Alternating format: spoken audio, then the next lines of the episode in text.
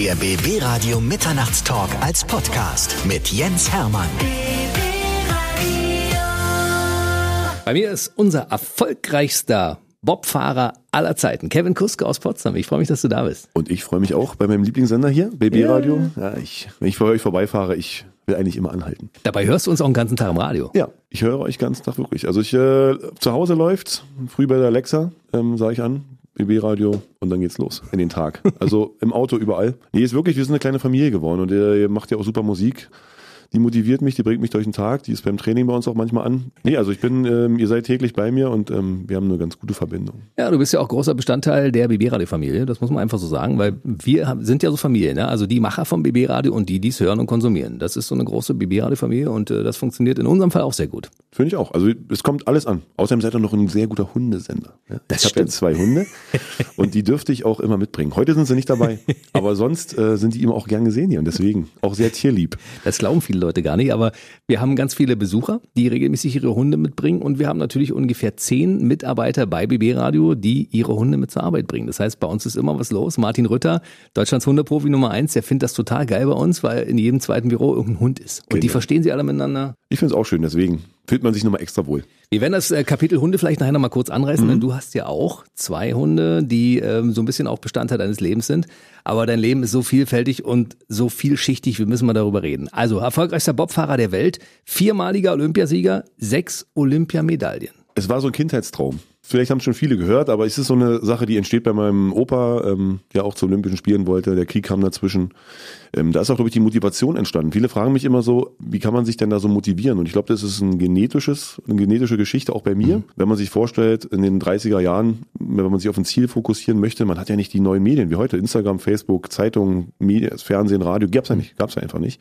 Ähm, sondern du musstest dich mit dem Thema auseinandersetzen im Kopf. Und ich glaube, da, bei meinem Opa ist es gewachsen. Der wollte unbedingt zu Olympischen Spielen und man kennt ja dann nur Geschichten von anderen und nicht ähm, große Berichte, große Interviews oder auch die Stars hat man ja nicht als Foto gesehen, sondern man hat es ja, man musste sich mit dem Thema richtig beschäftigen. Und ich glaube, da ist so dieser Olympia-Gen im Kopf entstanden, der Familie. Hat es dann leider durch den Krieg nicht geschafft. Nach dem Krieg waren andere Sachen wichtiger als Training und ähm, hat das aber das an meine Mutter weitergegeben, dieses Ziel einfach zu Olympischen Spielen zu fahren. Die hat es dann auch nicht geschafft, durch vielleicht politische Sachen, da will ich mich jetzt auch nicht so weit aus dem Fenster lehnen. Äh, Mutti redet darüber nicht viel, aber ich weiß, dass es auch daran lag, dass er nicht in der Partei eingetreten ist. Ähm, Im Endeffekt war es gut für den heutigen Arbeitsweg bei ihr als Lehrerin und ähm, ja, und das Gehen habe ich dann weiterbekommen und ähm, ich war der Erste, der es erfüllt hat. Wir reden gleich kurz über deine Mutter. In welcher Sportart war dein Opa damals äh, unterwegs? Hochsprung. Hochsprung. Und der war Ostpreußenmeister, Ostpreußenmeister im Hochsprung. Ich habe mich leider mit meinem Opa nicht unterhalten können. Der ist ein Jahr, oder er wusste, dass ich komme, ist dann leider verstorben an Krebs. Hätte mich ja gerne mit ihm mal drüber unterhalten. Aber so als Ostpreußenmeister, Ostpreußen war groß, ähm, hat man ja dann schon eine Ambition, vielleicht dahin zu fahren, zu Olympischen Spielen. Das ist eine Parallele, die wir haben. Mein Opa ist nämlich auch einen Monat vor meiner Geburt damals gestorben. Der hat sich auch sehr auf mich gefreut, aber auch wir haben uns nicht mehr kennengelernt. Krass. Wir kommen mal kurz auf deine Mutter, die war, ist jetzt Lehrerin und sie war, sagen wir, mal, sehr erfolgreiche Hürdensprinterin in der DDR, ne? Ja, sie hat den DDR-Rekord in der Halle. Und wenn man so die ja, DDR-Sprintgeschichte so kennt oder sich ein bisschen auskennt, dann weiß man natürlich, dass da ähm, ja viele Hochkaräter auch bei den Damen waren, die ähm, ja, ja Weltrekord gerannt sind, ähm, Renate Stecher und wie sie nicht alle hießen, ähm, die in der Zeit ja natürlich auch aktiv waren. Und wenn man dann so mal einen DDR-Rekord hatte in der Halle, ist eben diese Parallele auch wie zu meinem Opa, man hat einen Anspruch, man könnte ähm, in der Nationalmannschaft auch bei diesem großen Event teilnehmen. Und ähm, ja, meine Mutter hat so mir die Schnellkraftfasern äh, Fasern vererbt, also die schnellkräftigen Fasern, das schnelle Sprinten. Und die Kraft kommt von deinem Vater, der war Sperrwerfer. wa? Genau, genau, war Speerwerfer. Und diese Kombination, viele bezeichnen mich als Zuchtkind. Also ich bin ja ein Leistungssport-Zuchtkind. ähm, die Kombination war für den Bobsport wieder sehr, sehr ideal. Ne? Also schwer und trotzdem schnell. Du hast auch noch einen sportlichen Bruder. Lukas, ja. Wir sehen uns ähnlich. Er ist das gleiche Pendant, sagt man, in dunkel. Also er hat dunkle Augen, ich habe helle Augen. Mein Bruder hat dunkle Haare, schwarz, ich hell. Ja, leider nicht ähm, ganz so erfolgreich, aber auch Bobsportler, Juniorenweltmeister. Also der Titel ist schon mal ist schon mal was.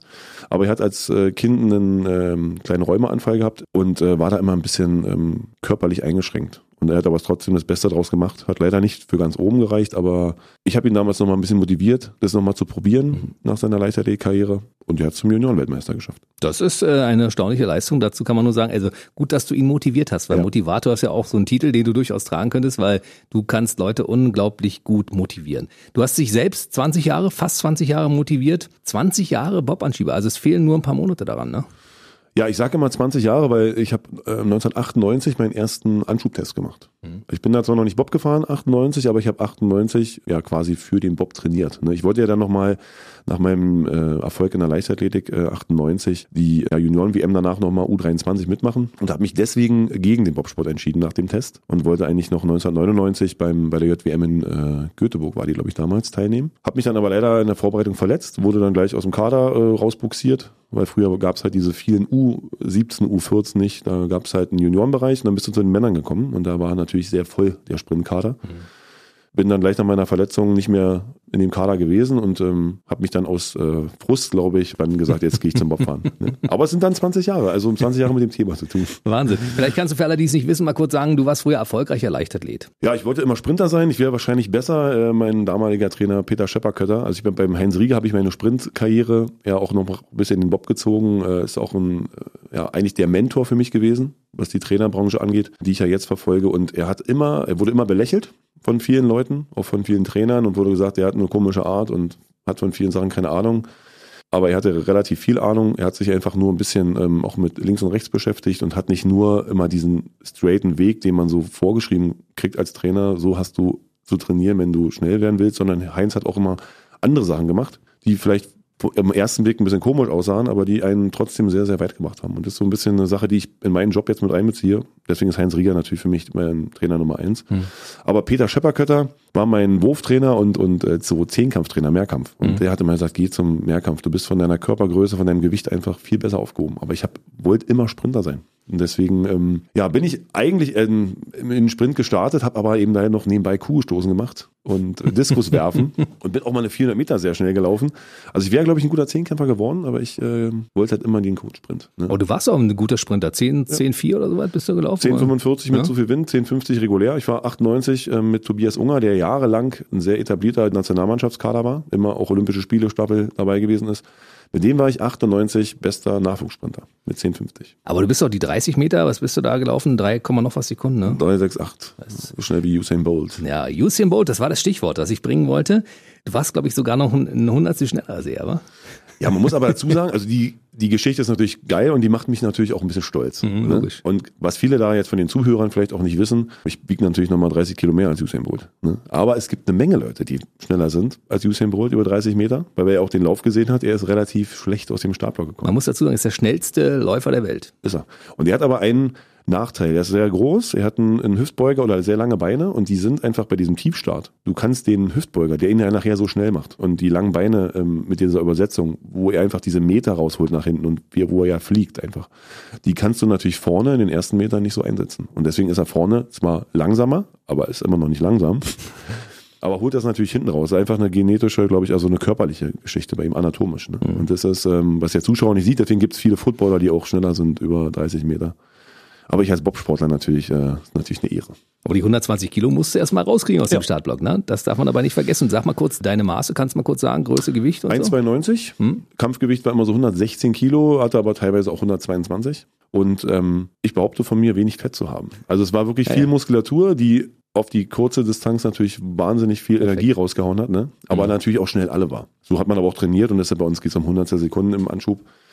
Und deswegen ähm, haben wir wenig Ausdauer gemacht, eben halt, eben halt die schnellkräftigen und, und kräftigen Sachen trainiert. Ich bin sehr froh, dass du auf Herrn Schepperkötter damals nicht so gehört hast, als dein Wurftrainer, der gesagt hat, du musst unbedingt Zehnkampf machen. Hm. Dass du dich für den Bobsport entschieden hast, war natürlich ein Glückswurf, könnte man sagen, ne? Ja, also auf jeden Fall. Ich bin, wie gesagt, von diesen äh, Körpermaßen. Ich bin mit 96 Kilo diese 10,50 gelaufen und die 10,45 mit zu viel Wind. Hm was es in der Welt nicht gibt. Also es gibt keinen Sprinter, der über 90 Kilo hat und immer noch so schnell ist. Mhm. Und für einen Sprint ist das einfach viel zu schwer, weil du ja über die Überdistanzläufe kommst, also 100 Meter, 200, 300, 400. Und das ist natürlich mit 96 Kilo für die Gelenke einfach ein Gift. Ne? Der mhm. Muskel eine Riesenbelastung und für den Bobsport ist es aber ideal. Also du hast, bist grundschnell, hast aber noch ein Zusatzgewicht. Das heißt, der Bob kann auch noch mal entleert werden, wenn du den anschiebst. Das heißt, die Anschubzeit wird immer schnell sein, wenn du viel Gewicht hast und noch schnell laufen kannst. Ne? Mhm. Viele Bobsportler, ähm, die aus dem Sprintbereich kommen und schnell waren, werden dann durch die Kraft langsamer. Also die verlieren an Geschwindigkeit. Viele Kraftsportler, die kommen, die ein bisschen mehr Schnelligkeit trainieren, werden dann äh, ein bisschen ja, schwächer, haben nicht mehr so eine hohe Kraft. Und ich bin einfach zum Bobsport gekommen, deswegen sagen viele, du bist einfach optimal für diesen Sport. Du bist schwer und trotzdem schnell. Und das ist eine Kombination, die äh, hat da gepasst damals. Und ähm, ich habe mir ja dann noch ein paar Kilo angefressen und, und weiter, aber konnte trotzdem immer sagen, ich war schnell. Warum war es überhaupt der Bobsport? Ich meine, du warst verletzt und hast gesagt, du suchst was anderes und da haben die gesagt, versuch doch mal Bob oder, oder war das die einzige Variante, die sich bot? Weil normalerweise hat ja Potsdam überhaupt keinen Wintersport gehabt. Eigentlich nicht, aber wir sind die erfolgreichste Bobfahrerregion. Also wir haben die meisten Medaillen in Potsdam, nicht als Piloten, Ne, obwohl der Urpilot für mich, äh, Meinhard Nehmer, der ja bei uns hier quasi seine Sperrwurzeln hat in Potsdam beim ASK, ähm, der ja als erster Pilot quasi in der DDR ähm, ja, nach Oberhof gezogen wurde aus Potsdam, mit zusammen mit Raimund Bethke, jahrelang mein Lieblingsbundestrainer hm. äh, aus Schwedt, dann auch Potsdam, hat mit meiner Mutter zusammen in der WG gewohnt, in äh, Potsdam hier in der Leichtathletik. Die haben eigentlich die Geburtsstunde des Bausports eigentlich mitgemacht. Ne? Die kommen eigentlich aus Potsdam und das waren so die ersten Medaillen und danach äh, haben wir ja teilweise 15 Leute, 15 Anschieber, im A-Kader gehabt, die ja regelmäßig Medaillen geholt haben. Ne? Also wir sind die, die Stadt und die Region mit den meisten Erfolgen eigentlich im Bobsport. Das wissen viele nicht. Aber ein, ein Thema oder ein wichtiges Thema momentan oder auch eigentlich schon zu den letzten 2000er äh, war immer der Anschub. Also umso schneller du die in die Kurve schiebst, umso schneller du in die, ähm, quasi aus der Lichtschranke rauskommst, umso schneller bist du auf der Bahn. Und deswegen sind wir eigentlich eine sehr erfolgreiche Bob-Stadt. Aber warum ist es Bobsport geworden? Also ich wurde tatsächlich gesichtet. Also ich habe natürlich vorher mit dem Carsten Embach, der natürlich hier in Potsdam äh, bei uns noch trainiert hat, der damals schon aktiv war, ähm, jetzt beim DOSB auch für uns zuständig ist, für die Abteilung Bob. Mit dem war ich ja dann 2002 das erste Mal bei Olympischen Spielen. Ähm, der war für mich immer schon so ein Vorbild und man hat ihn im Training gesehen, er hat schon für den Bob trainiert. Also deswegen war das Thema Bob schon immer so ein bisschen im Kopf. Und auch Emmy hat immer so zwischendurch mal gesagt, Mensch, Kuski, wenn hier mit Sprint mal vorbei ist, dann kommst du zum Bobfahren. Also es war schon immer so ein Thema, mit dem man sich natürlich auch beschäftigt hat. Ich bin natürlich als Kind auch groß geworden, nicht heute mit Instagram, Facebook, sonst was, sondern ich habe auch noch richtiges Sportfernsehen geguckt. und da war halt auch viel Winterolympiade. Und ähm, damals war natürlich auch 1988 ich habe immer noch Bilder vor Augen. Ist eigentlich kurios. Manchmal erinnert man sich nicht vor einer Woche, was hast du da geguckt, aber komischerweise kann ich mich immer noch erinnern, 1988 Winterolympiade, die blauen Anzüge, die sind mir immer noch im Kopf, komischerweise. Mhm. Ne? Und das, also Thema Bob war immer schon Thema. Und dann kam äh, ein Trainer auf mich zu und hat dann natürlich gesagt, Mensch, wir haben hier mal die besten Liste durchgeguckt. Du läufst eine 1050, hast 96 Kilo, hast du nicht mal Lust vorbeizukommen bei uns. Ne? Und dann habe ich es ähm, wirklich gemacht, 98, bin zum Test gefahren, bin gleich super eingeschlagen. Ne? Habe natürlich eine sehr gute, ein sehr gutes Niveau gehabt schon. Und ähm, ja, nachdem ich aus dem Kader rausgeflogen bin, habe ich dann sofort den Schritt gewagt. Ne? Manche hätten auch noch überlegt und hätten gesagt, ich probiere es noch mal, aber ich habe dann, ich bin immer so jemand, der dann mal schnell bockig ist. Und dann bin ich gewechselt. War 98 auch gleich äh, dein erster Wettkampf? Ich bin 99 das erste Mal. Also 98 noch nicht. Ich habe dann noch trainiert und wir sind dann 99 nach äh, Altenberg gefahren, meine erste Bobfahrt, äh, eigentlich legendär. Man hat mir vorher erzählt, dass auf der Bahn ein Pilot gestorben ist. Der Bremser hat nicht gebremst und die sind gegen so eine Weiche geknallt und der hat sich den Kehlkopf zertrümmert so ein mhm. bisschen und ist dann auf dem Weg nach Dippoldeswalde verstorben.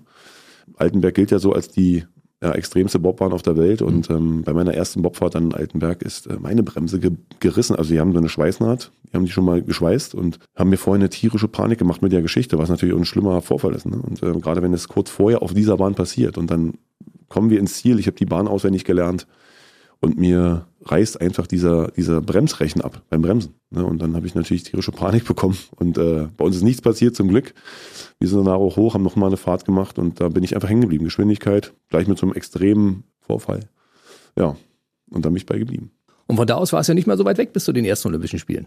Nö. Also ich habe es natürlich nicht gedacht, aber ich ähm, war natürlich dann gleich auf dem Fokus bei allen Piloten. Christoph Lang damals noch gefahren, äh, Weltmeister, Olympiasieger, Kreni Spieß, jetzt Bundestrainer, auch äh, Olympiateilnehmer, Weltmeister geworden. Also alle guten Piloten wollten mich dann auch immer haben. Ähm, dann gab es eine lustige Geschichte. Ich wurde in ein Juniorenteam gezogen, um das Juniorenteam zu den Juniorenweltmeisterschaften zu äh, schieben nach Calgary. Für mich ich hatte noch nie einen Auslandseinsatz, also jetzt so ein Ausland mhm. von der Nationalmannschaft aus und habe mich natürlich gefreut.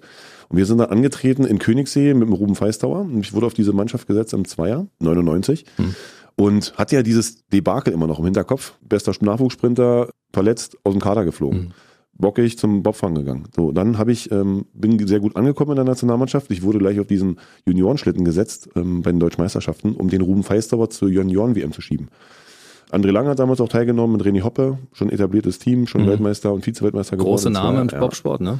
Und wir sind in Königssee schneller gestartet, also ich mit dem Ruben Feistauer, dem Juniorenpiloten, als André Lange und René Hoppe. Mhm. Und ähm, Ruben hat dann durch diese Meisterschaft sein Ticket gelöst, also auch durch mich. Und ähm, ja, die Trainer und der, der Pilot ist der Meinung gewesen, ähm, ist für mich noch zu früh für die JWM. Du hast uns jetzt zwar geholfen, aber wir nehmen die, das etablierte alte Team mit zur JWM. Also wir brauchen Leute, die das schon ein bisschen, sich ein bisschen auskennen. Und da war ich wieder bockig. Also du kommst gerade in so eine Sportart, unterstützt diese Mannschaft, schiebst sie auch noch zur Junioren-WM und wirst dann nicht mitgenommen. Mhm. Habe ich nicht verstanden. Ungerecht. Und habe dann einfach, ja, die haben damit gerechnet, ich werde dann nach der JWM für die nächste Saison wieder für die zur Verfügung stehen in dem Juniorenteam. Zu mir ist dann aber André Lange gekommen und hat gefragt, Mensch, Kuski, du bist ein super Mann. Für mich eine absolute Ehre gewesen, mit dem in Altenberg bei einer Zigarette, also er hat eine Zigarette geraucht. Was, er hat als Sportler geraucht, ja? Ja. ja. Mal, guck an. Er sagt, Kussi, kommst du mit einem Rauchen? Ich sage, ich rauche nicht ja lange. Also, du kannst ruhig André sagen. Komm mal kurz mit, dann sind wir zum Rodelstart hoch. Ähm, wir wollten es eigentlich heimlich machen. Leider haben wir an so einer Glas-Milchglasscheibe gesessen und jeder hat diese Rückenwerbung von seinem, von seinem Sponsor gesehen, Lotto mhm. Toto. Und dann wusste jeder, der Kuske und der Lange sitzen da oben und verhandeln über die nächste Saison. Ne? Also war lustig. eigentlich hätten wir uns gar nicht verstecken brauchen. Und ich hatte natürlich immer noch diesen Frust im Kopf, jemand zu Junioren-WM zu schieben und der nimmt mich nicht mit. Und habe dann natürlich André sofort zugesagt. Also ähm, das eine Thema hat natürlich mit dem anderen nichts zu tun, weil ich wäre auch so gegangen wahrscheinlich, wenn der große andere lange mich fragt. Und er hat gesagt, Kuski, du hast gute Möglichkeiten, 2002 Olympische Spiele, wir haben zwar noch eine Saison davor gehabt, aber du hast sehr, sehr gutes Potenzial. Wenn du zielstrebig arbeitest und motiviert, dann fahren wir zusammen die Olympiade, hast du Bock? Und ähm, ab dem Tag war für mich Feuer angesagt. da hast du noch mal eine Schippe raufgepackt, ja? Auf jeden Fall, also ich war super motiviert. Jetzt hast du zweimal so einen, so einen Hieb gekriegt, weißt mhm. du, so einen Hieb. Und dann ist ja, wie gesagt, Thema Motivation bei mir ja sehr, sehr oft. Und mich hat das immer motiviert. Also ich war immer einer, der, wenn er einen Hieb gekriegt hat, hat gesagt, jetzt erst recht, jetzt können wir nochmal äh, 10% mehr. Und ähm, wollte es natürlich dem Juniorenpiloten auch zeigen. Der ist nie zu Olympischen Spielen gefahren. ja, ne, ohne Kevin Kuske. Ohne Kevin Kuske geht das nicht. Geht das nicht. Nein, aber ich habe das als Motivation genommen und habe dann äh, mich mit André durchgebissen. Ich war ab auch die erste Saison, muss ich sagen, ich war auch besser als Leute, die bei André auf dem Team drauf waren. Aber da habe ich das akzeptiert und da wurde auch offen drüber gesprochen. Die haben gesagt, Kevin, du bist halt ein guter Mann, aber für einen Vierer zum Beispiel ist uns das noch zu unsicher, weil du kennst dich noch in der Materie nicht so aus. Und ich habe das aber akzeptiert, weil wir darüber gesprochen haben. Und wir sind Zweier gefahren, haben uns eingeschossen. Ich habe ein paar äh, Vierer-Wettkämpfe ausgeholfen und habe einfach in dem Jahr gelernt. Das war das Gute aber für die Olympischen Spiele 2002, weil dann in der Saison war ich auch bester Anschieber in der Nationalmannschaft und habe dann äh, meinen Platz gekriegt, war safe und sicher und bin halt dann auch zu Recht mit André zu Olympischen Spielen gefahren in seinem Team und äh, ja, was dann bei rausgekommen ist, wissen ja viele. Überraschend äh, Olympiasieger. Ja, es ist noch kein Meister vom Himmel gefallen. Man braucht eine gewisse Lehrzeit. Auch wenn man bestimmtes Talent mitbringt, man muss das dann verfeinern. Ne? Das ist wichtig, um überhaupt äh, erfolgreich sein zu können. Genau, weil rutschst du ab, ähm, versaust du dem kompletten Team die Möglichkeit, eine Medaille zu gewinnen. Und das ist, ich habe es verstanden. Und das ist so eine Sache, wo ich auch zu jedem Nachwuchsathleten sage, mhm. wenn ihr offen miteinander umgeht, dann musst du auch die Kritik annehmen und dann kann man auch darüber also konstruktiv diskutieren. Und wenn es daran liegt, dass du nicht sicher einsteigen kannst und ein Risiko bist, nicht in den Schlitten reinzukommen, dann ist es auch logisch und normal, dass der Pilot sagt, lerne bitte noch ein bisschen, die muss wirklich alles 100% passen. Und dann lernt man ja auch, ne? Und dann akzeptiert man das auch und sagt nicht, ja, ich bin jetzt aber der Beste hier im Einzeleinschub und ich möchte jetzt darauf. Also da gehören noch viele Sachen dazu beim Bobsport, also eine gute Technik, ein guter Einstieg, ein gutes Sitzverhalten und wenn es passt, dann bist du auch äh, safe auf dem Schlitten und dann kannst du auch safe eine Medaille gewinnen. Und solange muss man halt fürs Team arbeiten und nicht für sich selber. Absolut. Wenn man sich das anschaut, also das Einsteigen beim Bobsport, das funktioniert ja so wie so, wie so ein Schweizer Uhrwerk. Ja, das muss absolut präzise laufen. Da kann kein Zahnrad mal ausbrechen irgendwie. Der Ablauf ist immer, wenn du das übereinander packst, immer identisch. Also erfolgreiche Rennen haben immer einen identischen Ablauf, ja. Und auch von, von den Zeitfenstern. Das sind ja Hundertstel Sekunden Abweichung, die kann man mit dem bloßen Auge ja fast gar nicht erkennen. Genau. Also Bobtrot ist ein bisschen mehr, als man so sieht, wenn man sich damit beschäftigt. Also es ist sehr, sehr speziell, weil es wirklich um Hundertstel Sekunden geht. Und eine Hundertstel Sekunde im Start, wenn man einer eine Hundertstel langsamer startet, dann ist der andere drei Hundertstel schneller. Also man potenziert immer die Startzeit mal drei. Hm. Und wenn man sich das schon mal so vor Augen hält, was so eine Hundertstel ist, das ist äh, beim Einstieg, wenn die zwei quasi, der, der erste, der von den hinteren Leuten einsteigt,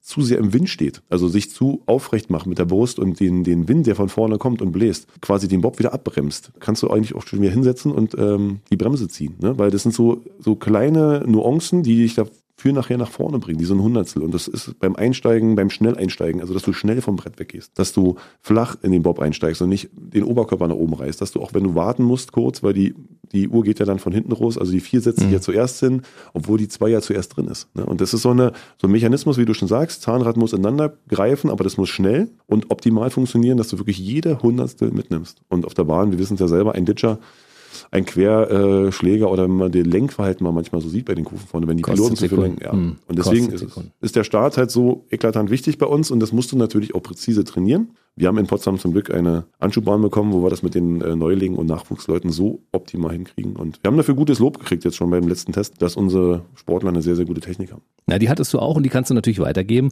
Also viermaliger Olympiasieger, sechs Olympiamedaillen, das hat außer dir noch keiner geschafft im, im Anschieben, deshalb äh, zu Recht auch erfolgreichster Bobfahrer der Welt. Unglaubliche Karriere. Dein erster Olympiasieg 2002 Salt Lake City im Vierer. Und dann hattest du deine erste Olympiamedaille. Kannst du dich noch erinnern, was du in dem Augenblick empfunden hast, als du dort oben auf dem, auf dem Siegertreppchen standest und dir jemand die Medaille um den Hals gehängt hat? Ich weiß noch wie heute, dass ich dachte, es ist ein Traum. Ähm, viele gehen dann feiern nach so einer Medaille. Ich konnte es nicht realisieren. Wir sind damals ja an der Bahn oben in ein Haus eingezogen, um den Weg zu verkürzen zu dieser Trainingsstätte. Das olympische Dorf war über anderthalb Stunden weg. Für mich war das aber so, glaube ich, Glück, weil im olympischen Dorf sind so viele Sportler. Also es ist natürlich vom Feeling und vom Flair gut, wenn man jetzt so viele Leute um sich herum hat, aber es ist natürlich auch eine Menge Bambule. Die Rodler sind schon fertig, machen schon Party. Da wird jeden Tag ins Deutsche Haus hin und her gegangen und da ist einfach zu viel Unruhe. Und äh, Raimund Bethke hat damals gesagt, wir quartieren unsere Jungs aus. Und auf einmal war wieder dieses Weltcup-Feeling da. Also einfach dieses Feeling, was du normalerweise aus einem ganz normalen Weltcup kennst. Wenn man die olympischen Ringe weggedacht hätte, dann wäre es einfach ein ganz normaler Weltcup geworden. Ich glaube, das war für mich eine Hilfe als äh, junger Athlet, der zu Olympischen Spielen das erste Mal kommt, zu dem größten Ziel, was du eigentlich von der Familie schon mitbekommen hast, dann nicht in Panik zu verfallen und keine schlaflose Nacht mehr zu haben, sondern du hast einfach ganz normal in einem Haus gewohnt, wie sonst auch, mit äh, Carsten Embach äh, auf der Couch geschlafen, ähm, andere lange ständig rauchen gegangen, hat am Handy rumgefummelt. Also alles war wie immer, ne? Und du hattest diesen olympischen Flair gar nicht so. Ähm, Weniger Druck, ja? ja, das ist weniger Druck. Und ich glaube wirklich, dass das ein Grund dafür war, dass wir diese Medaille gewonnen haben, weil man halt so ein bisschen ein Stück weit weg ist von dem Thema. Ne? Und man kann sich erstmal so ein bisschen daran gewöhnen und merkt, dass Olympische Spiele zwar Olympische Spiele sind, aber die Leute, die da mitfahren, sind alle die gleichen. Die Bahn ist eigentlich die gleiche Bahn, auf die du sonst auch, der du sonst auch gefahren bist. Ne? Und das war, hat mich so ein bisschen runtergeholt, ein bisschen ruhiger gemacht und so sind, glaube ich, auch weniger Fehler passiert an der ganzen Sache. Und trotz dessen habe ich nach diesem Olympiaerfolg, dem, der ja nicht geplant war, ich, für mich war dabei sein, ist alles, die ersten Olympischen Spiele, äh, bloß nicht unter Druck setzen, war es für mich so, ähm, ich habe diese Medaille in der Hand gehabt und konnte es eine sehr, sehr lange Zeit nicht realisieren. Ich dachte mal, ich bin so ein Halbtraum. Ich kann mich noch erinnern, wir sind dann ausgezogen, zur Abschlussfeier ins Olympische Dorf gefahren. Carsten Embach und Bärchen sind sofort feiern gegangen. Die sind durch jedes Haus gezogen. Und Enrico Kühn, der damals äh, noch bei uns in der Mannschaft war, äh, war mit mir auf dem Zimmer und wir sind beide da geblieben. Wir haben gesagt, wir gehen nicht feiern, ich muss das erstmal alles realisieren. Ich habe stundenlang mit Mutti telefoniert. Wer damals so noch die Zeit im Kopf hatte, da gab es noch nicht so richtig Telefon mit Triband und Mhm. Dualband und was nicht alles. Das war ein bisschen schwieriger. Und ähm, ich hatte, wir haben die in so einer Holzkiste, einer schönen Eichenholzkiste bekommen, mit so olympischen Ringen vorne drauf. Die Medaille. Ja. Mhm. Und ich habe die unter das Kopfkissen gemacht. Und dann war man natürlich durch den Wettkampfstress und durch den, diese Euphorie natürlich auch extrem müde und platt. Alles ist von denen abgefallen und ähm, ich bin eingeschlafen und ich kann mich erinnern, dass ich davon geträumt habe, Olympiasieger zu werden. Und bin so im Halbschlaf aufgewacht und dachte, ich habe geträumt. Ich dachte, war ein mega geiler Traum von allem. Und im Halbschlaf äh, habe ich mich umgedreht und bin an dieser Holzkiste eingespickt am Kopf hier oben an der Schläfe.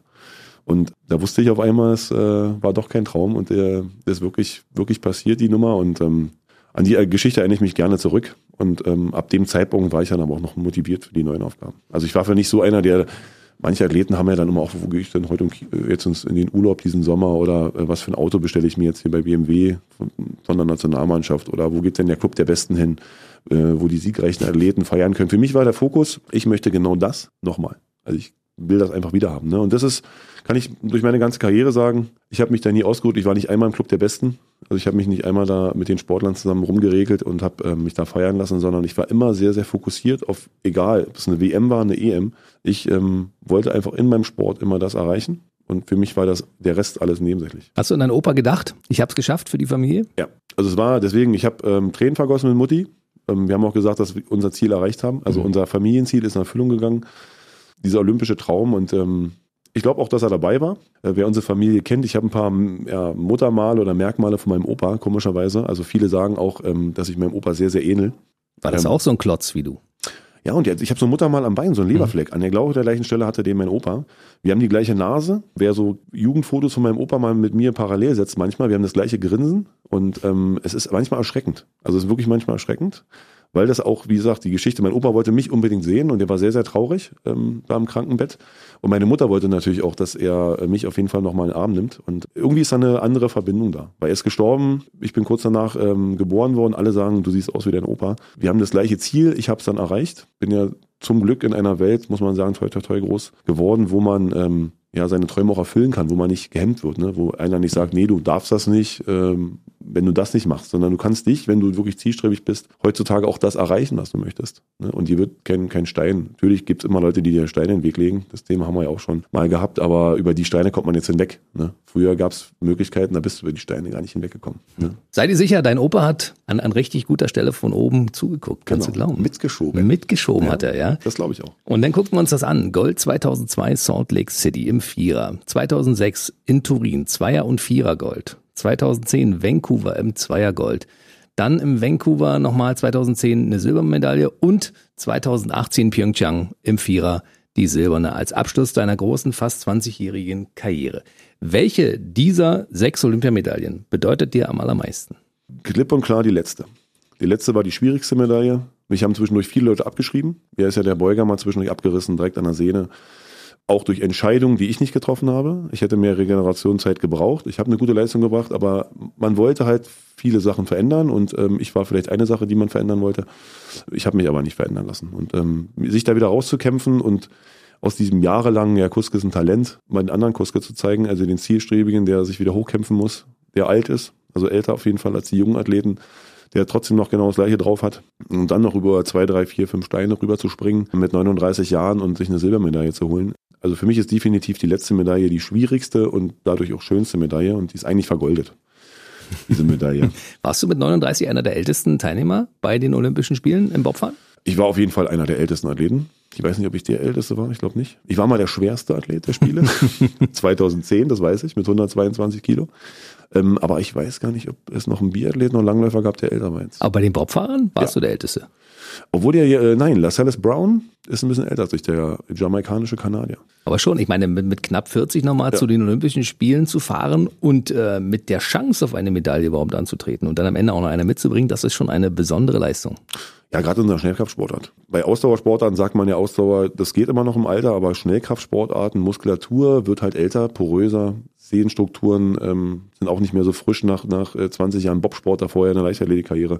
Also es war schon eine Punktlandung, sag ich mal, da muss ich schon speziell vorbereiten, speziell ernähren und auch wirklich eine Motivation und Zielstrebigkeit haben. Und ähm, das A und O eigentlich bei dieser Geschichte ist wirklich, dass man Sachen auch wegpackt, die andere Sachen, die Leute nicht wegpacken. Ne? Also auch Stress wegpackt, ähm, sich, ja, ja, wie gesagt, an der Ernährung dann auch festhält und auch diese Proteine, die man braucht und die Regeneration ähm, halt gibt. Das war das A und O. Und da habe ich wirklich in der letzten Saison alles so professionell drauf ausgelegt. Mutti hat mir ja diese legendäre Thunfisch-Diät, haben wir ja. Also es gab, gibt ja auch noch diese legendäre Thunfisch-Geschichte. Das wollen wir wissen. Und die erzähle ich jetzt auch exklusiv hier. Ja, bitte. Wir sprachen ja schon von den Steinen, die man so in den Weg gelegt bekommt. Und äh, es, ein Stein war gewesen, dass ähm, Athleten hinterm Rücken erzählt hätten, der Kuske fährt nur zu Olympischen Spielen, wenn er 116 Kilo hat. Also wir haben ja ein bestimmtes Maximumgewicht und äh, Minimalgewicht. Wenn man ein schwerer Athlet ist, kann man auch schwer, schwer ausgewechselt werden, wenn man eine Verletzung ist. Und deswegen hieß es dann hinterm Rücken, wenn der Kuske nicht 116 Kilo hat, dann fährt er nicht mit zu Olympischen Spielen. Mir hat man es nicht ins Gesicht gesagt, sondern man hat es nur hintenrum gehört.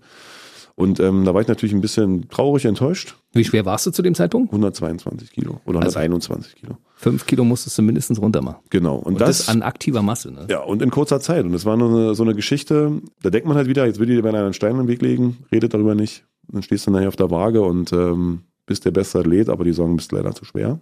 Und da habe ich mit Mutti äh, die legendäre Thunfisch-Diät erfunden. Wichtig ist natürlich, wenn du eine Schnellkraftsportart machst mit viel Muskulatur ähm, und dem hohen Trainingspensum, dass natürlich deine Proteine stimmen, dass der Muskel nicht weggeht. Das heißt, Fleisch, Fisch, Proteine, Eiweiß brauchst du einfach. Ne? Habe ich ähm, mir den, den Fisch rausgesucht, der am wenigsten Fett hat und am leichtesten zu, zu handeln ist. So, und das war natürlich die Thunfischdose, die da mir ins Auge kam, wo, die man auch schnell mal irgendwo einpackt. Und da habe ich mich dann 14 Tage von diesen Thunfischbuletten ähm, ernährt mit Mutti. Mutti hat mir die jeden Tag gemacht. Die waren ungefähr so 20 Thunfischbuletten.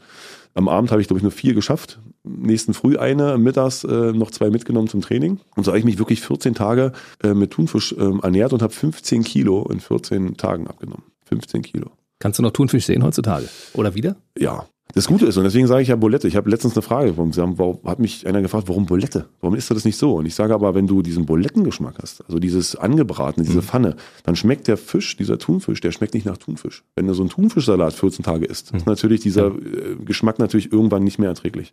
Aber durch dieses Bulettenfeeling, durch dieses Braten, mit dem Ei zusammen äh, hat das einen, einen bisschen anderen Geschmack, also so ein bisschen nach, an Bulette erinnert und so kriegt man das einfach über längere Zeit runter. Und da ich ein riesen Buletten-Fan war oder bin, äh, war das für mich deswegen einfach. Und ich habe wirklich 15 Kilo und ich habe nicht eine Power eingebüßt.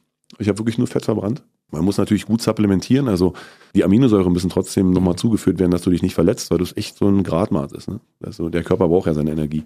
Und habe es geschafft und äh, stand dann auf der Waage mit 112 Kilo. Zu Olympischen Spielen hatte ich 109, weil ich habe das Nummer, die Nummer dann weitergezogen. Ne? Ja. Ich konnte mich also deswegen nicht rausnehmen. Also war ein bisschen glücklich für mich. Leistung hat gestimmt und ähm, der im Endeffekt die eigentlich lustige Geschichte ist, dass wir dann bei Olympia zunehmen mussten, weil wir zu leicht waren. und dann war ich Da bei, bei ein paar Buletten. Oh. Genau, letzte Olympische Spiele. Ich durfte in der Mensa alles essen. Und auch Nico hat gesagt, geht noch mal, macht noch mal eine dritte Runde oder vierte.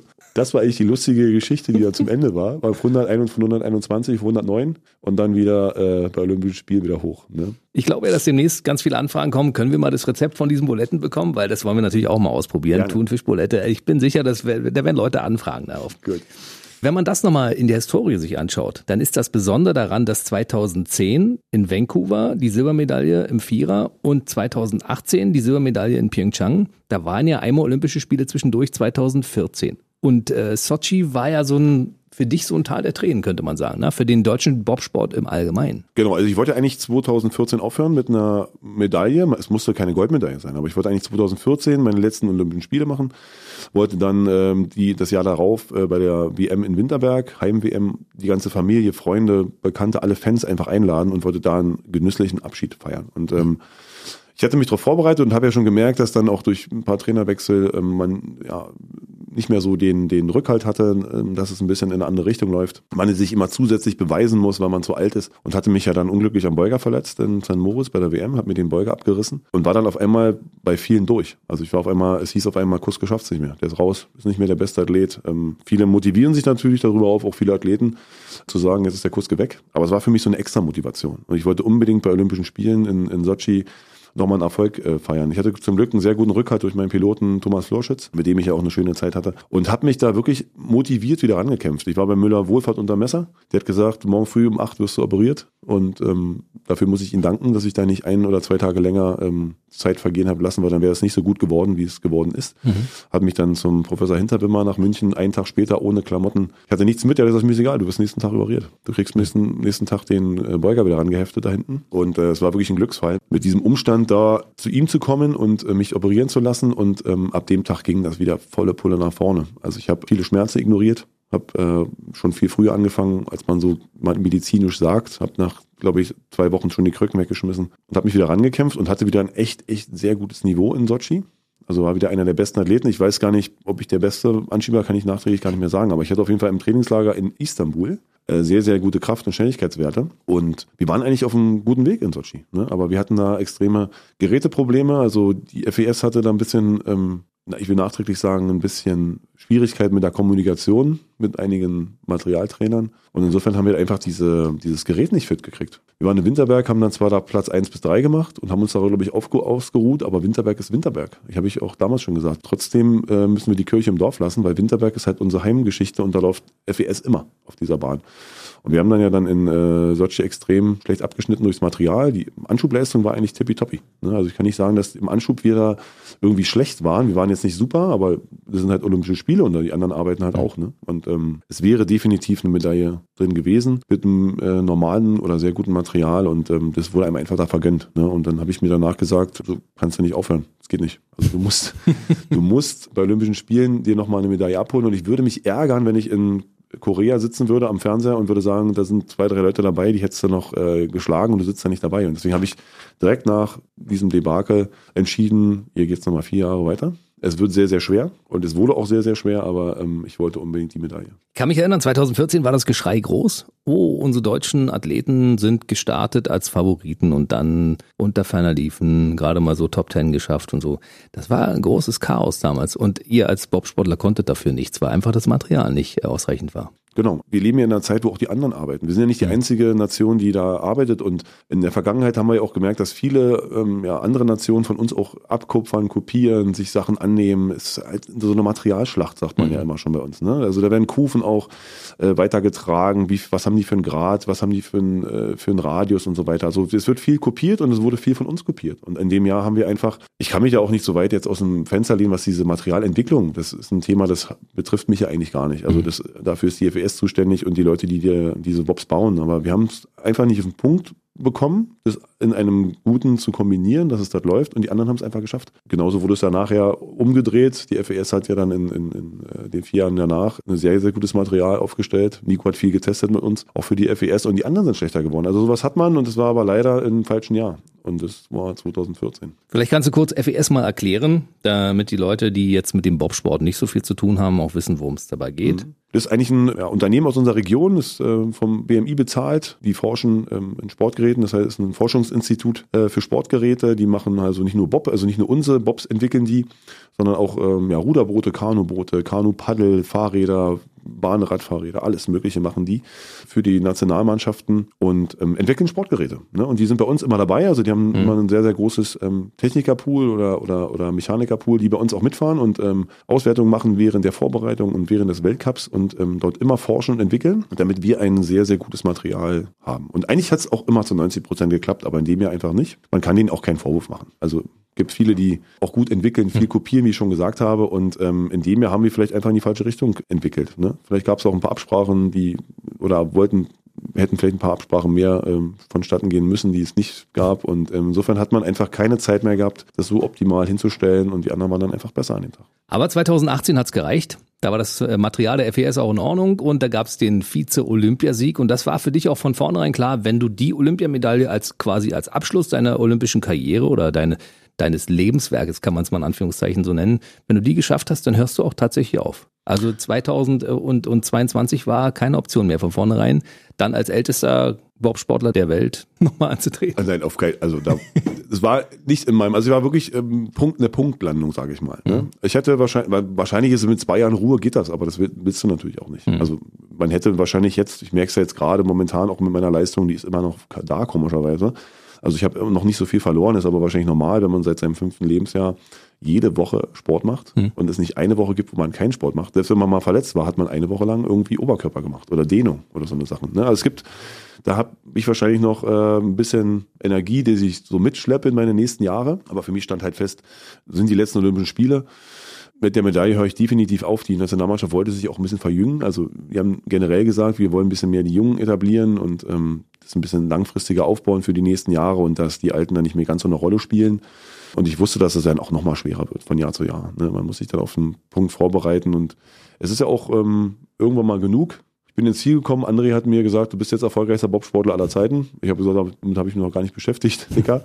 Hat mich da beglückwünscht. Wir haben beide geheult. Also es war so äh, dann für mich auch nochmal so ein Punkt. Okay, jetzt wusste ich nicht, aber ich bin jetzt auch erfolgreichster Bobsportler aller Zeiten, olympisch.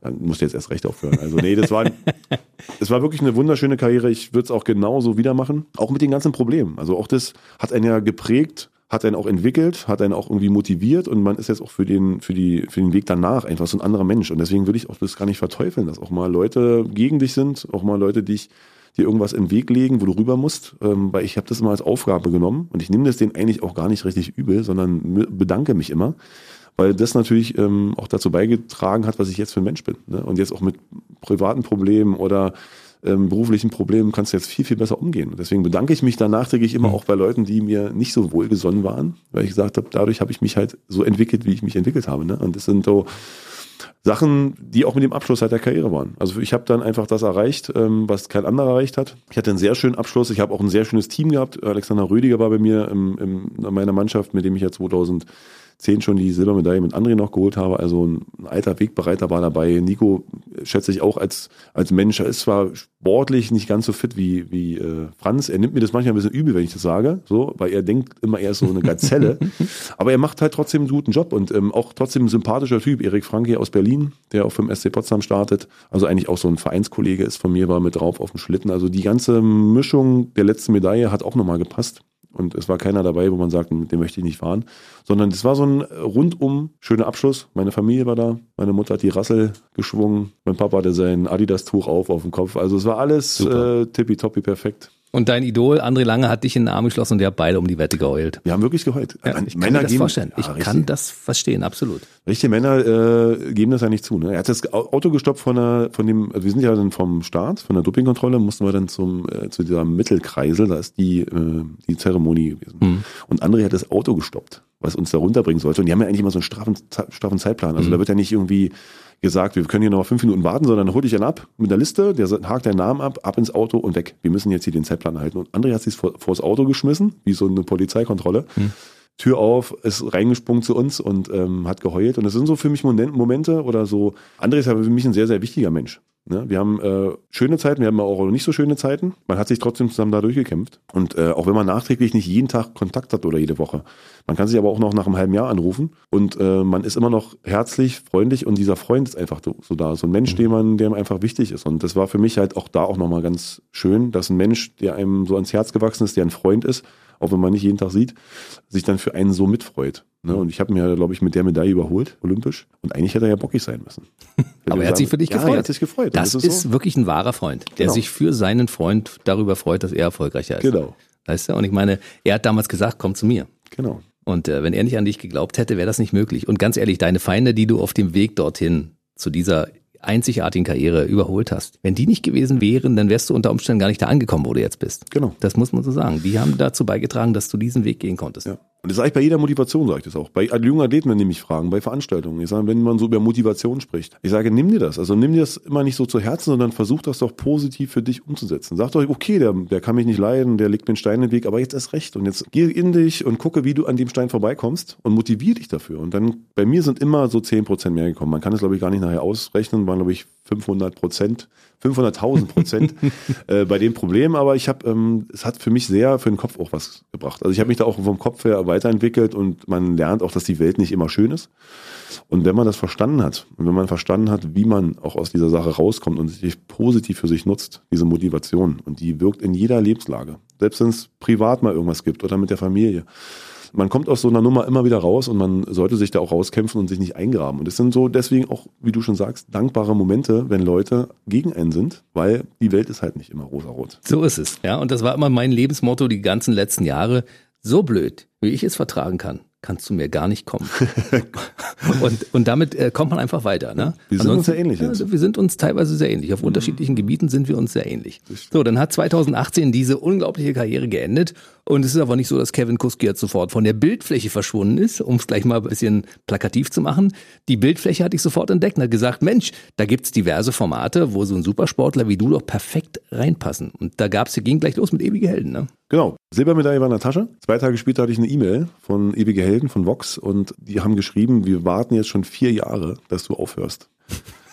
Wir möchten bitte, dass du nicht weitermachst und bitte bei uns in der nächsten Staffel mitmachst. Und äh, für mich war das ähm, eine große Ehre. Also ich habe ja kein Management oder keinen, der sich so um Termine kümmert. So für den Zuhörer vielleicht gibt es ja so Manager, die Produktionsfirmen anfragen, Mensch, äh, ihr habt da, wir haben gehört, ihr habt da so ein Filmformat oder ein Fernsehformat, äh, könnt ihr nicht unseren Sportler oder unseren Actor vielleicht mit einbauen? So, sondern bei mir sind die direkt von dem Sender aus auf mich zugekommen. Also die müssen Fan sein oder müssen sich damit beschäftigt haben mit mir.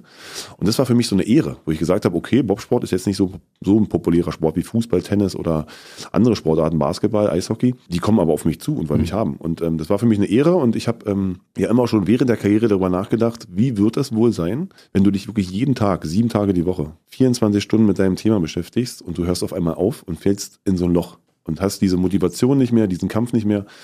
Und ich habe das für mich so genutzt und habe gesagt, pass auf, Kevin, du wirst bei dieser Sendung nicht gewinnen, weil es hat äh, zu 90 Prozent mit Ausdauer zu tun und ich bin einfach null. Schnellkraft und ja. Maximalkraft, ne? Und das funktioniert einfach nicht. Aber wir nehmen das als Ziel, Kevin und Kevin, mhm. wir nehmen das als Ziel, uns da so vorzubereiten und wir haben wieder eine Aufgabe, also nicht Olympische Spiele, nicht Weltmeisterschaften, aber das ist so ein, so ein Ziel dieser Competitions, die da stattfinden mit den Athleten, mit den netten Athleten.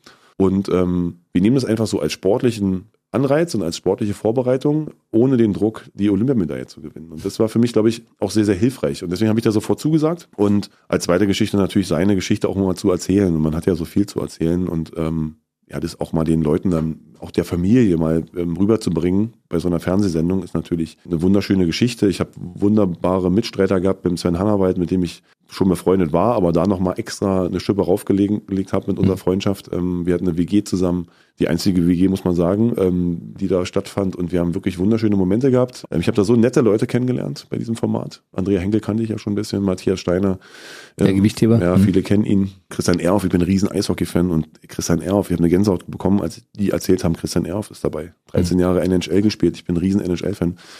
Also für mich war das ein absolutes Highlight, da mitzumachen und deswegen habe ich das gerne begonnen, ähm, dieses Projekt Fernsehen und ähm, hatte eine sehr, sehr schöne Zeit, eine anstrengende Zeit. Der Zuschauer sieht es ja nicht, es ist ja nicht so lang, wie man es im Fernsehen sieht, sondern es wird ja ein bisschen gekürzt abgedreht. Es war trotzdem, fand ich, Leistungssport, zwei Competitions am Tag abzudrehen, mhm. zwischendurch die Morgenstimmung zu drehen, Mittagsinterviews, Abendstimmung zu drehen, Medaillenübergabe. Also das wurden viele am Set viele Sachen gedreht, was der Zuschauer nicht so sieht, wo einfach aus, sagen wir mal, 15 Stunden Filmmaterial wären fünf Minuten. Sieht der Zuschauer ja nicht.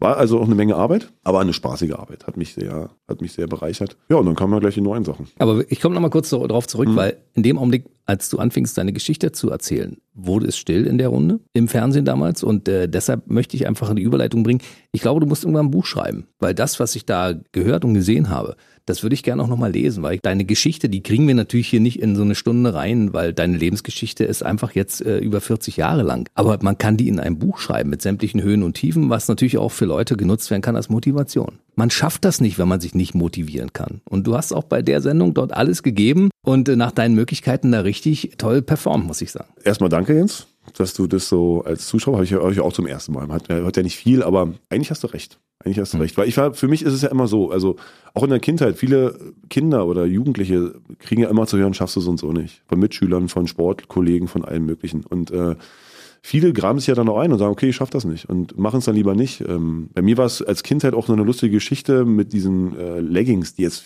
jetzt mittlerweile viele Leute anhaben, auch aus dem mhm. Kampfsport, ne, wo mich auch als Kindheit immer das so peinlich war ne, so eine, als Mann so eine Legging anzuziehen. Aber irgendwann habe ich dann gesagt, ist mir eigentlich egal, was gehört zu meinem Sport dazu. Und ich, wenn die anderen lachen, dann lachen die halt. Wenn ich das Ding anhabe, ist mir das scheißegal. Nachträglich habe ich jetzt auch viele äh, Leute, die jetzt im Alter, wenn ich jetzt ein Bild mal gepostet habe, auch gesagt haben, warum hast du so eine Hose an? Dann habe ich gesagt, du musst dir das Bild doch nicht angucken. Also mir ist es auch mhm. egal. Ich werde deswegen trotzdem die Hose anziehen und 80 Prozent finden das geil, mhm. die Hose anzuziehen. Dann sieht man wenigstens mal meinen Arsch. Und wenn du keinen ja. hast, dann hast du halt. Genau. Weißt du? Und es äh, geht bei mir halt viel um die Sache, lass dir nichts peinlich sein. Und das war auch bei diesen Sendungen, um jetzt kurz die Brücke darüber zu schlagen. Ich wusste, dass ich viel auch Leute bekomme, die sagen, ja, jetzt hat er nicht ein Spiel gewonnen oder der hat jetzt schon wieder abgekackt. Aber für mich war das gar nicht wichtig und ich habe das immer mit einbezogen in meine, ja, in diese Story, wo ich gesagt habe, ja, ich werde äh, jetzt hier auch wieder der Letzte sein, weil ich einfach viel zu schwer und ähm, dafür einfach keine Ausdauer habe und das ist gut. Aber ich will mich trotzdem der Challenge stellen und will mir trotzdem zeigen, dass ich es probiere und das ähm, machen ja viele heutzutage nicht mehr. Ne? Und ähm, deswegen war auch diese Sendung für mich so wichtig. Egal, ob ich dann nun gewinnen kann oder der Letzte werde, ich probiere es, so gut ich es kann und versuche dem Zuschauer oder auch diesen jungen Athleten es an die Hand zu geben. Mach's, also lass dich doch nicht sagen, du schaffst das nicht. Probier's mhm. doch erstmal. Ne? Und du bist ja nicht Letzter geworden. Genau. Ja? Und genau. ich habe eine sehr gute, muss ich sagen, Sprung-Challenge hingelegt. Genau, absolut. Sven hat äh, sich sehr Sven gewundert. Er durfte es mir nicht verraten. Wir waren ja im Zimmer und er hat es wirklich nicht, er hat mir nicht verraten, was rankommt. Weil es war aber sein Heimspiel. Er hat selbst mir als Freund und Zimmerkamerad nicht verraten, um was es geht. Und dann sind wir da in diese, in diese, in diese Burg reingekommen. Ja, und dann stand da so diese, dieser Hürdensprung. Und da habe ich gesagt, yes, heute, Jetzt machst du ihn heute. Platt. Obwohl die anderen auch nicht schlecht waren. Also es war ein, wirklich ein Kampf. Also äh, Christian Erhoff, Wahnsinn. Sven hat, ist immer gerade gesprungen. Also eigentlich wäre der auch höher gesprungen, hätte er auch mal so ein bisschen Anlauf genommen, aber Sven hat das, glaube ich, ein bisschen ausgehebelt. Aber auch Matthias war stark, muss man wirklich Matthias sagen. Steiner, der Gewichtheber natürlich auch Schnellkraft ordentlich. Ne? Ja. Und an sich hat mich aber diese Sendung deswegen so auch bereichert. So, wir kommen mhm. immer wieder aufs Gleiche. Motivation. Lass dir doch nicht peinlich sein. Wenn die mhm. drüber lachen und sagen, warum hast, du, warum hast du das gemacht oder warst letzter oder schon wieder verloren. Weil ich es machen wollte. Genau. Und so war es beim Eislaufen ja auch. Dancing on Ice. Ich meine, wenn man sich vorstellt, Kevin Kurske 1,92, 120 Kilo, sagt, okay, Schlittschuhlaufen kann ich nicht, mach ich mal. Genau. Und das war, ich fand super. Ja, es kam während, äh, während der Geschichte von, von Ewige Helden auch. Also die haben nicht nach Ewige Helden mich angefragt, sondern davor. Also die, wie ich wusste, ich, wir fliegen nach äh, Spanien, wir drehen dort ab und danach ähm, ist das Projekt Dancing on Ice. Also die waren auch schon wieder vorher da. Wieder ohne Management, kurioserweise. Habe ich wieder beeindruckt. Also die Macher der Sendung kannten mich aus dem Fernsehen und waren Wintersportaffin, was mich immer so ein bisschen positiv stimmt. Weil ich sage, dann hat auch einer Interesse, Interesse auch aus einer Branche, die jetzt nicht mit äh, Sport-TV zu tun hat. Und ähm, habe gesagt, ich bin ein riesen Eishockey-Fan. Durch meine ganze Karriere durfte ich nicht Eislaufen. Herr Rieger hat mir das früher verboten. er hat gesagt, ähm, was auch gut ist. Dein Trainer früher. Ja, was auch gut ist, weil ich hatte auch zwischendurch in manchen Trainings echt äh, schwere Stürze. Ich habe mal einen Sprung probiert, da bin ich aus 1,80 mit dem kompletten Körperrücken auf, aufs Eis geknallt und dann war 14 Tage erstmal Schwierigkeiten. Deswegen nachträglich alles gut, dass ich es nicht gemacht habe während meiner Karriere. Aber da ich so ein riesen Eishockey-Fan war und ich habe gesagt, nach meiner Karriere lerne ich mal Eislaufen damit ich mal irgendwie mit Freunden wie Sven Felski ist ja ein großer, äh, ähm, also ich, ich bin ein großer Bewunderer von Sven gewesen, er ist ein Freund von mir. Ein War auch schon Vorbild. hier im Mitternachtstalk. Ja. Ja, ja, Ist ja aus auch unserer Region, mhm. der Sven. Mhm. Ne? Und äh, wie gesagt, Felle ist ein sehr guter Freund äh, von mir. Ich war ein riesen Eisbären-Fan, Eishockey-Fan. Und ich wollte nach meiner Karriere das so ein Sommer machen. Und das war für mich so ein Ding, okay, die bieten dir jetzt an, dass du für eine Show Eislaufen lernst. Also du hast definitiv die Motivation, dahin zu gehen, zu diesem Trainings, da auf diese Sendung. Also du wirst definitiv Eislaufen lernen und ähm, du hast jetzt auch noch Druck, das zu machen. Und du kriegst auch Geld dafür. Und ein bisschen Geld dafür. So, und was Besseres gibt's gar nicht. Nö. Und deswegen habe ich gesagt, okay, es wird für mich sehr, sehr schwierig, weil ich noch 0,0 auf diesen Dingern stand.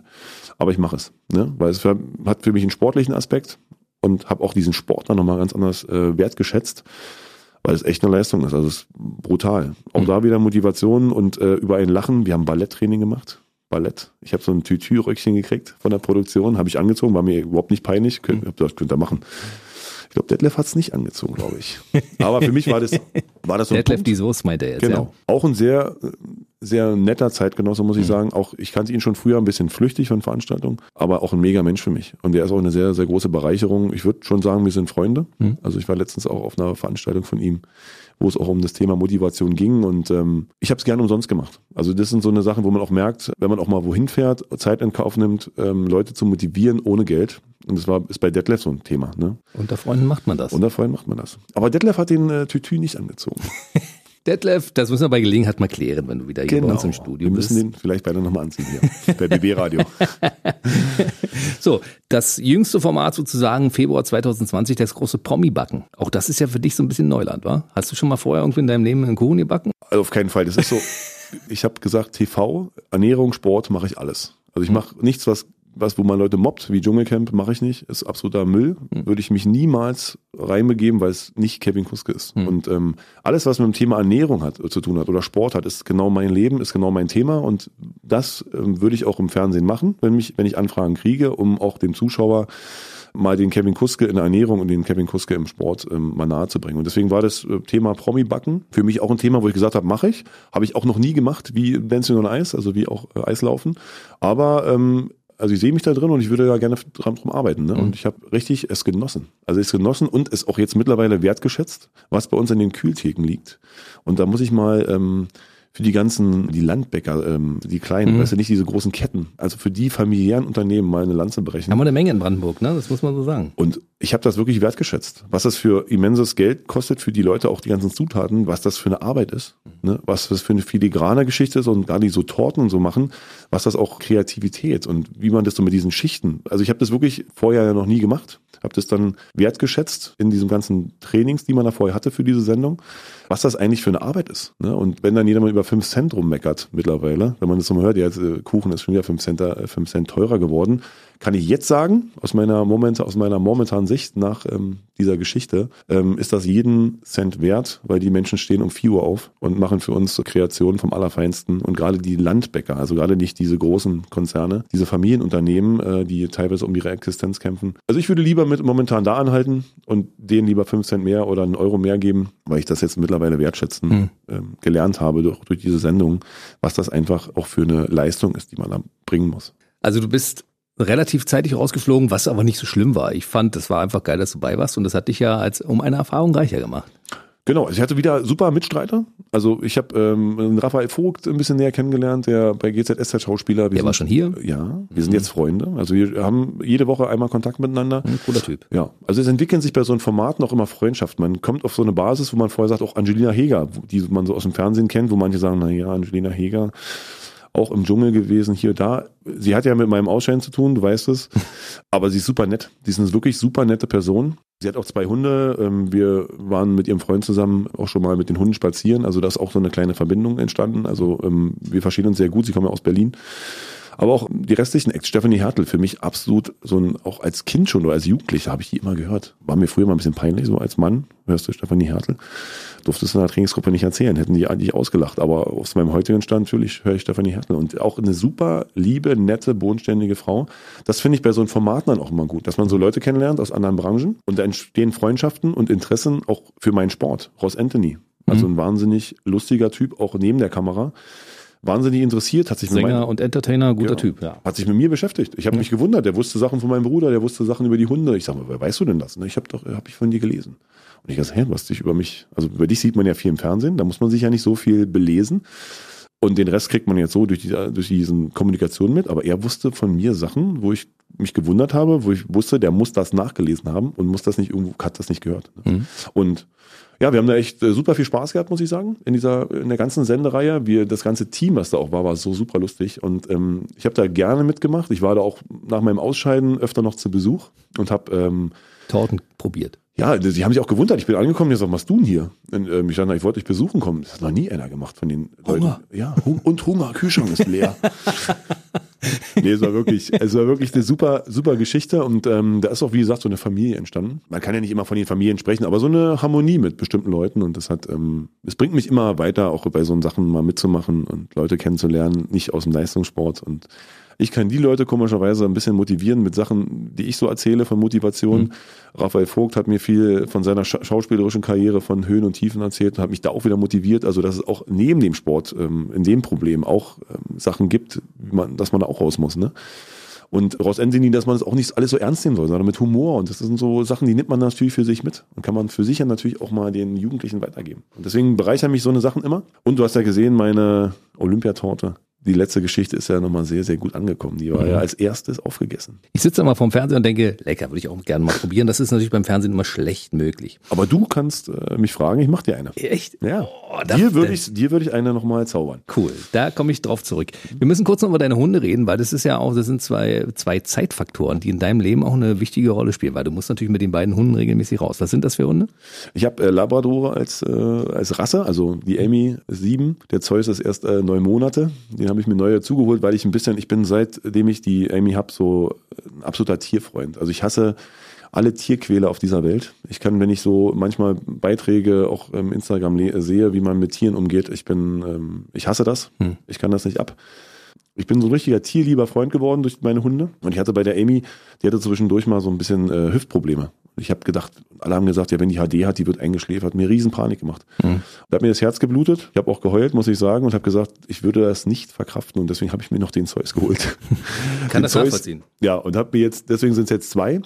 Die Amy erzieht, die hilft mir ein bisschen mit, den Zeus zu erziehen. Ich habe äh, zum Glück einen sehr, sehr äh, kulanten Arbeitgeber im Luftschiffhafen. Da gibt's ja auch einen blinden Hund, der auch ein Labrador ist, von einer Sportlerin bei uns. Also Hunde sind da erlaubt. Ich kann die auch mit zum Training nehmen.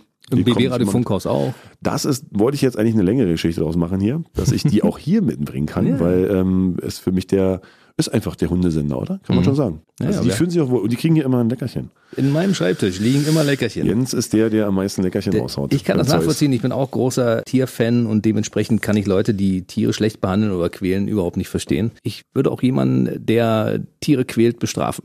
Gibt so eine Seite, PETA, P-E-T-A, Hm. genau. Die hauen manchmal echt extreme Videos raus. Auch jetzt letztens wieder vom Hund im, im Schnee, der die, also alles kaputt, die ganzen Beine kraucht und seine Hüfte. Ich könnte wirklich in einen Flieger steigen und den abholen. Man kann natürlich nicht so viele Tiere abholen, aber ich verstehe Menschen nicht, die Tiere quälen, weil das ist doch, also ich, sind für mich keine Menschen. Und das ist so, das Thema Hunde oder das Thema meine Hunde hat mich deswegen auch nochmal ein bisschen verändert. Auch ein bisschen in die Welt rauszugucken, auch äh, Projekte zu unterstützen, die mit den Tieren zu tun haben. Wie gesagt, man kann leider nicht alle äh, Tiere aufnehmen. Ich würde alle Tiere aufnehmen. Ich sehe auch manchmal so Beiträge aus Indien mit den Elefanten, was sie mit denen machen. Ich könnte auf den Elefant springen und den Typen runterziehen. Also mich regt sowas richtig auf. Und deswegen ähm, ist es aber für mich eine Bereicherung, weil ich mich gerne dafür engagiere, hm. in das unterstütze. Das müssen wir an dieser Stelle auch stoppen, weil ja. wir würden uns hier in Rage reden. Also wenn es um Thema Tierschutz geht, da könnten wir tagelang drüber philosophieren, weil das ist ein Thema, das muss einfach auch unterstützt werden, wenn man das kann. Aber ich mache trotzdem einen Strich unten drunter und wir kommen nochmal zum Schluss unseres Gespräches auf äh, deine Fernsehkarriere zu sprechen, weil wir kannten dich ja schon, wir haben dich schon mal gesehen in einer ARD-Märchenserie, der warst du in einer Nebenrolle unterwegs bei Sechs auf einen Streich. Ne? Mhm. Aber diesmal ist es doch schon ein bisschen mehr. Also ähm, 2020 sehen wir dich nochmal. Genau. Also im Herbst bei ZDF kommt ein Krimi raus, äh, Schwarz und Schwarz. David Streso spielt da den Ermittler. Ähm, ich darf zwar noch nicht so viel ähm, darüber berichten, aber es wird ein sehr, sehr lustiger Krimi, muss ich sagen. Also es wird auch eine lustige Story, eine lustige Geschichte. Lohnt sich auf jeden Fall einzuschalten im Herbst. Ähm, ich weiß auch noch nicht den genauen Termin, aber auf jeden Fall wird es ein äh, Wochenend-Krimi 20.15 Uhr mit David, mit hey. David Strese und dem Kevin Kuske in einer, äh, ich habe Sprechrolle. Also ich spreche richtig. Du sprichst richtig. Ja, und ich spreche auch gut. ein guter Text. Davon gehen wir mal aus. Ja, es wird, wird es wird sehr interessant. Also ich äh, war wieder ein Wunsch des äh, Regisseurs. Und ähm, ich habe gesagt, okay, ich mache auch immer nur Sachen, die so, wo ich mich auch selber sehe. Ne? Und mhm. in diese Szene, die ihr dann sehen werdet, die passt auch zu Kevin Kuske. Es ist nicht. Spielst du einen guten oder einen bösen? Kannst du das verraten? Äh, ich glaube, ich spiele einen guten Bösen. Ah, alles klar. Ich spiele, eine, also ich muss wirklich, ist wirklich so. Ich spiele eine Mischung. Also mhm. ich sollte, ich sollte böser spielen. Das kann ich schon mal verraten. Und er meinte man nicht so böse. Du bist durch deine Erscheinung schon böse und die Tattoos gucken raus. und ich habe da noch sowas am Gürtel hängen, wo man sagt, du bist schon böse, wenn man dich so sieht. So, aber ähm, ich habe so, einen, so einen schönen Bart noch dran, so einen zehn Tage Bart. Mhm. Und äh, er sagt, sei nett, sei nett zu ihm. Und dann äh, hat das einen Flair. Und deswegen muss ich sagen, ist es ein guter Böser. Zwei Dinge müssen wir noch kurz ansprechen. Hat eins Tattoos. Also dein Körper ist ein Kunstwerk, könnte man so sagen. Du hast viele Tattoos. Genau, ist eine Story. Also ich habe Tattoo immer als Kunst gesehen. Ich fand immer Künstler, ich bin immer schon, kennt man auch nicht von Kevin Kuske, ähm, ich mag Architektur. Ich war in den großen Städten, Rom, Mailand, überall selbst Berlin, unser Berlin hat ja auch wunderschöne Architektur. Potsdam äh, Kulturstadt Nummer eins. Für mich auch die schönste Stadt der Welt. Und ich, Kevin Kuske liebt Kunst und Kultur. Und deswegen gehört aber für mich auch das Thema äh, Tattoo immer zur Kunst. Ich habe relativ früh angefangen mit 16 mit meinem ersten Tattoo als Motivation die Olympischen Ringe. Daraus ist natürlich ein gewisses Kunstwerk geworden. Ich bin ja religiös angehaucht, ähm, habe äh, viele ähm, religiöse Tattoos Vieles hat aber auch so mit äh, Tod zu tun, auch so mit Sachen, die, die Leute negativ immer interpretieren, mit dem Totenkopf, der aber in der Geschichte gar nicht negativ ist. Mhm. Habe ich verewigt, so immer alle erstmal abschrecken und sagen, oh, ist aber eine ganze Story, die, die man so auf dem Körper steckt. Hat viel mit Familie, ähm, meinem Sport, Motivation, auch negativen Sachen zu tun, die ich da so vereine, weil ich aber das Thema Tattoo einfach als Kunst sehe, als Kunstform, als ein, ein, ja, ein Bild, ein Gesamtkonstrukt. Und ähm, mittlerweile sind wir ja in einer, in einer Gesellschaft zum Glück angekommen, wo das nicht mehr so negativ behaftet ist. Bei BB Radio ist ja auch unser Daniel Krause. Tattoo Krause. Genau, mhm, der genau. das zum Glück auch ein bisschen gefördert hat in der Gesellschaft, das nicht mehr so negativ zu sehen. Und deswegen bin ich ein absoluter Tattoo-Fan und mhm. absoluter Tattoo-Freak schon und kann ähm, da nur positiv drüber sprechen und ist für mich eine Geschichte, die einfach auf meinem Körper ist und die ja, Freunde auch sich angucken können. Ich renne natürlich nicht nackig durch, durch die Brandenburger Straße, aber ähm, jeder, der mich so fragt, dem erzähle ich das auch und der sagt dann noch, ah, hätte ich nicht gedacht. Ne? Mhm. Und ähm, ja, viele gucken mal so drauf und sagen, Mensch, der ist tätowiert. Sieht so. auf jeden Fall sehr gut aus und wir werden das bei einem nächsten Gespräch mal ein bisschen ausführlicher beleuchten. Da reden Gerne. wir mal über deine Tattoos. Aber ein Thema muss ich zum Schluss noch ansprechen und das ist, du bist Unterstützer unserer Kampagne Stop Mobbing. Und wir sind ja als PB-Radio der erste Sender, der Carsten Stahl, den Anti-Mobbing-Trainer, dabei unterstützt bei dieser Kampagne, weil Mobbing ist ja wirklich äh, ein Thema, was im Augenblick das kocht ja im Augenblick hoch und Mobbing geht, zieht sich durch alle Bereiche. Und deshalb haben wir als Radiosender gesagt, wir unterstützen es und du bist mit dabei. Genau, dank dir. Also du hast mich eigentlich auf diese Idee gebracht und du hast einfach mit Carsten zusammen ähm, gesagt, Mensch, Kevin würde doch auch gut reinpassen. Dafür bin ich sehr dankbar, dass du äh, BB Radio und Carsten mich damit reingeholt hast, weil es für mich natürlich auch ein Thema ist, ähm, was ich natürlich auch von meiner Kindheit mit hochgezogen habe, was in, äh, für mich ein alltägliches Thema ist. Und ich auch weiß und denke, dass viele Kinder nicht so stark sind wie ich und das äh, Negative ins Positive umwandeln und äh, sich da rauskämpfen und viele da einfach dran scheitern an diesem Thema. Ähm, nicht lernen, ähm, aus cleveren Kindern entwickelt sich nichts, weil sie halt Angst vor Mobbing in der Schule haben. Und das ist ein Thema, was man rausschreien muss, was unterbunden werden muss. Und ähm, wenn man das wie ihr als BB-Radio-Sender unterstützt und so laut rausruft, und ich glaube auch, dass es jetzt gerade momentan so in den Medien ist und so in der, in der Welt durchgeschrien wird durch euch. Also durch Carsten, der es relativ laut in die Welt raushaut, der es jeden Tag mehrmals raushaut, in unterschiedlichen Formen. Und ähm, dass ihr auch so viel Unterstützer findet dafür. Und ich glaube auch nur aus diesem Grund ist das so ein Thema gerade, ähm, was in jedem Ministerium, in jeder Stadt, in jedem bei jedem Bürgermeister auf dem Tisch liegt und äh, bei jedem Ministerpräsidenten. Und ich äh, bin froh, dass es so ist, weil man ja merkt, dass die Welle, dass auf diese Welle immer mehr positive Leute auch aufspringen mit unserem Ministerpräsidenten, mit Schauspielern, äh, Sportlern aus jeder Branche das Thema einfach aufnimmt und sich dafür engagiert. Und ich finde es super und ich glaube, dass das einen ganz, ganz großen Wert für die Kinder hat, die jetzt gerade groß werden. Und ähm, wir viele Sachen stoppen. Man kann bestimmt nicht alles stoppen, was schade ist. Aber ich glaube, durch Carsten und durch euch und uns, ich beziehe mich ja meins mit ein, schaffen wir das, dass das auf jeden Fall deutlich, deutlich minimiert wird und ähm, deswegen brüllen wir weiter. Wir wollen unseren Beitrag dazu leisten, ja, um diesem Thema wirklich ein bisschen Nachdruck zu verleihen, weil Mobbing ist scheiße.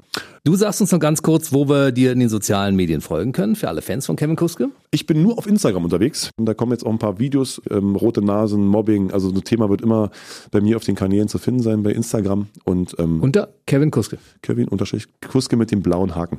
Gut. Und heute war bei uns im BB Radio Mitternachtstalk Schrägstrich Podcast. Schön, dass du da warst. Wir hätten noch zwei Stunden weiterreden können, aber unsere Zeit ist um. Zwei Tage. Jens. Genau. Aber es war sehr schön bei dir. Kommst bald wieder. Hundertprozentig. Bis dann. Bis dann. Ciao.